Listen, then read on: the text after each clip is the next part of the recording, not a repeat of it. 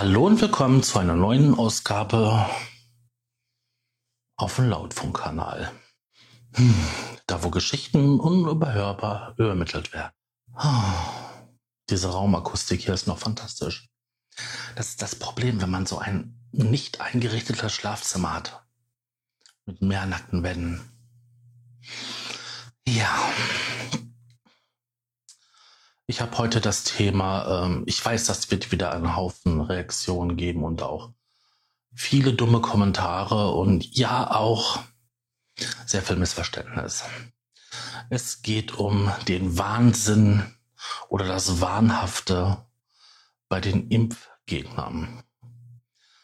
Gerade jetzt in den Epidemiezeiten, Pandemiezeiten, ähm, taucht ja immer wieder das Schlagwort auf, impfen. Und ähm, wir wissen ja alle, das ruft den ganzen Haufen Leute auf, auf den Schirm, aufs Programm, aufs... Ach, ihr wisst, was ich meine. Hm. Also, ich hatte die Tage ähm, eine, das ach, die Tage, es ist schon ein paar Wochen her. Da hatte ich eine Diskussion gehabt. Ähm, es ging um impfen. Die Impfpflicht. Die Impfpflicht beim mit für Kindergartenkinder und so weiter und so fort. Und ja, da fing das sofort an. Mein Kind hat einen Impfschaden davon getragen. Ähm, ich konnte nicht anders. Ich musste mich in dieser Diskussion mit einklinken und habe dann mal nachgefragt, was denn für ein Impfschaden da jetzt entstanden sei. Ja, mein Kind hatte nach der Impfung ein bisschen Fieber und fühlte sich ein paar Tage ähm, mehr oder weniger unwohl. Ja, das ist ein Impfschaden. Das ist noch nicht mal eine Impfkomplikation. Das ist leider Gottes eine normale Reaktion darauf, wenn in den Körper lebende Krankheitserreger ähm, kommen, um das Immunsystem zu trainieren. Eine normale Immunabwehrreaktion. Ich kann mich noch gut daran erinnern, ähm, während der Ausbildung, ganz am Anfang, ähm, konnten wir uns gegen Hepatitis A und B impfen lassen. Das hat auch der gesamte Kurs getan und der gesamte Kurs war daraufhin mehr oder weniger drei bis, ja, sagen wir mal, bis zu einer Woche ähm, nicht im Lehrgang, weil mehr oder weniger heftige ähm, Reaktionen entstanden sind. Meine Mutter hatte vor kurzem eine Impfung gehabt gegen ähm, Lungenentzündung. Und da sagte der Arzt schon, viel Vergnügen. Und meine Mutter hat nach der ersten und nach der zweiten äh, Impfung ähm, wirklich mehrere Tage sich relativ krank gefühlt. Aber jetzt brauchst du keine Angst mehr zu haben, dass er halt eine Lungenentzündung kriegt. Für die nächsten paar Jahre. Nichtsdestotrotz ging diese Diskussion mit den besagten, besorgten Müttern halt weiter. Und immer mehr kamen mit irgendwelchen Impfschäden. Es wird ja noch nicht einmal davon gesprochen, dass es halt, dass es den Kindern danach halt ein paar Tage schlecht ging. Nein, es ist sofort immer ein Impfschaden. Wenn man sich jetzt mal die Statistiken anschaut und vor allen Dingen auch mal so anschaut, was, was wird als Impfschaden klassifiziert, dann sind das so Sachen wie bleibende Behinderungen aufgrund einer ähm, Hirnhautentzündung, ähm, irgendwelche anderen organischen Probleme wie halt Entzündung des Herzen und dadurch halt ähm, eine Herzschwäche. Und das sind aber total wenige. Weniger als zwei Prozent. Weniger als 0,2 Prozent, die das bekommen. Im Gegensatz zu einer normal durchgemachten Masererkrankung. Weil da können das 20 bis 30 Prozent sein, die danach eine Hirnhautentzündung bekommen. Und davon haben zwei Prozent bleibende Schäden als ich das vorgetragen habe, hat man mir halt mh, hm, vorgeworfen, ich wäre ja nur ein Mann, ich hätte keine Kinder und ich wüsste sowieso nicht, wovon ich rede. Mein Argument daraufhin war gewesen, die heutige Unfallchirurgie, die ist so gut, dass ich beim Motorradfahren oder beim Autofahren mich nicht mehr anschnalle oder auch keinen Helm mehr tragen muss. Denn wenn mir was passiert, flicken die mich eh wieder zusammen. Das hat keiner verstanden, dieses Bild. Weil wenn ich mein Kind ohne ausreichenden Impfschutz irgendwo hinschicke, dann ja, kann ich auch russisch Roulette spielen lassen oder mit scharfen Messern. Da läuft auf dasselbe hinaus. Das ist total das Risiko. Und wenn es doch dieses Mittel, diese Möglichkeit der Impfung gibt, warum soll ich das denn nicht nutzen? Außerdem, und das kommen wir zum springenden Punkt, spricht man ja von der Herdenimmunität in Anführungszeichen. Diese Herdenimmunität, davon spricht man, wenn so 80, Prozent, 90 Prozent der Bevölkerung eine natürliche, ja, Immunresistenz haben, also quasi gegen den Krankheitserreger resistent sind. Wie erreicht man das? Entweder hat man die Erkrankung selber durchgemacht oder man wurde geimpft. Es gibt aber immer wieder Kinder, oder auch Menschen, die Probleme mit dem Immunsystem haben. Entweder reagiert das so heftig, was bei jungen Leuten durchaus passieren kann. Daher kommen auch Allergien übrigens. Oder das Immunsystem ist so stark beeinträchtigt, dass man von einer Immunschwäche spricht. Diese Menschen können nicht geimpft werden. Und um die zu schützen, die sowieso nichts dafür können oder sich auch nicht schützen können, sollte man impfen. Und das gleiche Spiel haben wir jetzt bei der, bei dieser Corona-Krise. Covid-19. SARS-Covid-19, um das genauer zu sagen.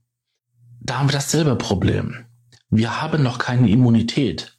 Wir haben keine Medikamente, die gegen die, ja, wie soll man sagen, Symptome helfen.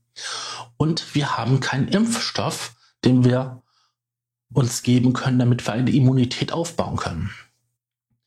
Das heißt, wir sind auf Verdeih und Verderb dieser Erkrankung ausgeliefert. Das Problem an der Sache ist, die Leute bekommen jetzt alle Angst.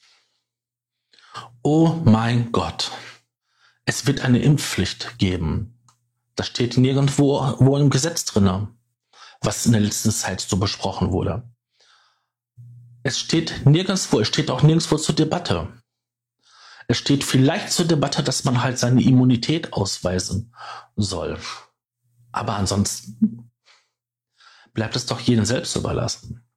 Ich hatte jetzt die Tage auch noch einen Podcast gemacht, in dem es halt auch um Verschwörungstheorien ging. Ähm, den kann ich ja gerne halt unten verlinken oder auch ähm, in der Beschreibung packen. Da ging es ja auch darum, dass man jetzt glaubt, dass ja irgendwelche Tracking-Maßnahmen, irgendwelche Mikrochips quasi uns eingeflößt werden sollen. Das Interessante ist, dass es diese Theorien, diese wilden Gedankenexperimente, wie ich so, wie ich so gerne nenne, schon mal äh, gab. Das ging dann mit der Pockenimpfung einher. Aber das war dann mehr so ein amerikanisches Ding. Ähm, das ist auch gut, schön und gut dargestellt in ähm, der Serie ähm, Akte X.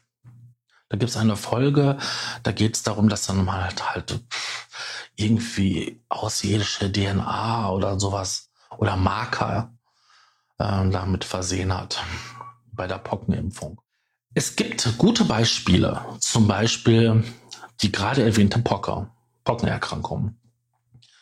Die, da, die zeigt, dass wenn man einen ausreichenden Schutz hat, eine ausreichende Immunisierung in der äh, Gesellschaft, dass da solche Kranken nicht mehr auftreten können.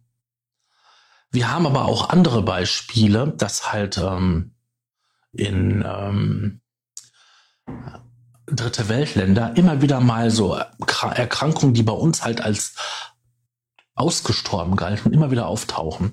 Und selbst die Pockenkrank, nicht die Pocken, die Windpocken, nee, die Masern, Entschuldigung, die Masern, die bei uns dann eine Zeit lang aus ausgestrottet galten, tauchen ja immer wieder mal auf. Weil es einfach immer schlechteren Impfschutz gibt. Und deswegen ist es wichtig, dass wir ähm, uns impfen lassen.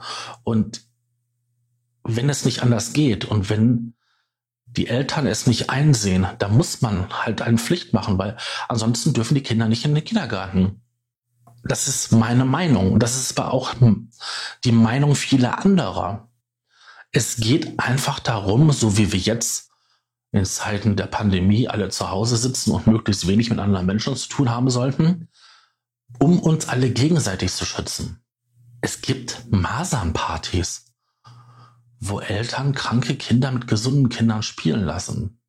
Das muss man sich mal vorstellen. Das ist genauso, als wenn ich halt einen geladenen Revolver auf so einen Kindergeburtstag so anstatt Topfschlagen in die Mitte reinlege und sage, spiel mal damit.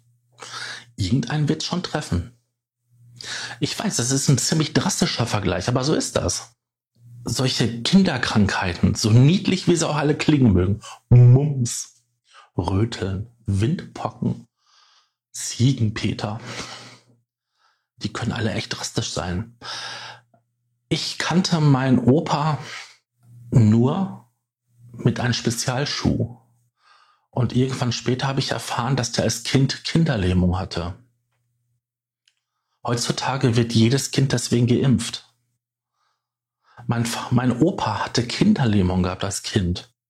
Ich meine, okay, das ist auch noch eine ganz andere Generation. Aber der hat ein Leben lang einen Schaden davon gehabt. Heute muss kein Kind an Kinderlähmung leiden. Und wir haben alle vergessen, wie das ist, wenn man Kinderlähmung hat. Dass man dann auch beatmet werden muss. Früher gab es diese eiserne Lunge, so einen schön großen Stahlzylinder, in dem man mit dem ganzen Körper drin steckte bis auf den Kopf.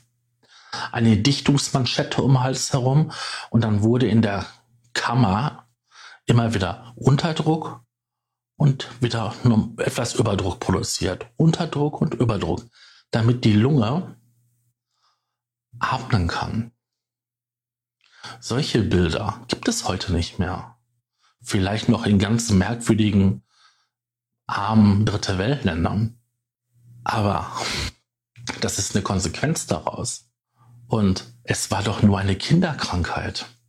Als Erwachsener sind zum Beispiel manche Kinderkrankheiten echt übel. Als Kind steckt man sie so relativ gut weg, wenn es keine Komplikationen gibt oder bleibende Schäden. Als Erwachsener ist man meistenteils schwer krank.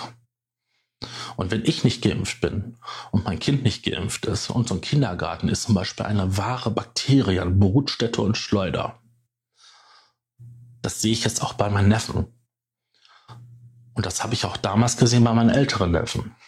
Die kommen ständig mit irgendwelchen Krankheiten nach Hause. Dann setze ich mein Kind und mich einer riesen Gefahr aus. Und das muss nicht sein. Ja, jetzt rede ich schon wieder 14 Minuten und ähm, hätte eigentlich irgendwo, das hätte auch ein Thema für, für die Abschweifung als Podcast sein können. Aber nee, das ist ähm, heute mal ein Blogbeitrag und ein Video.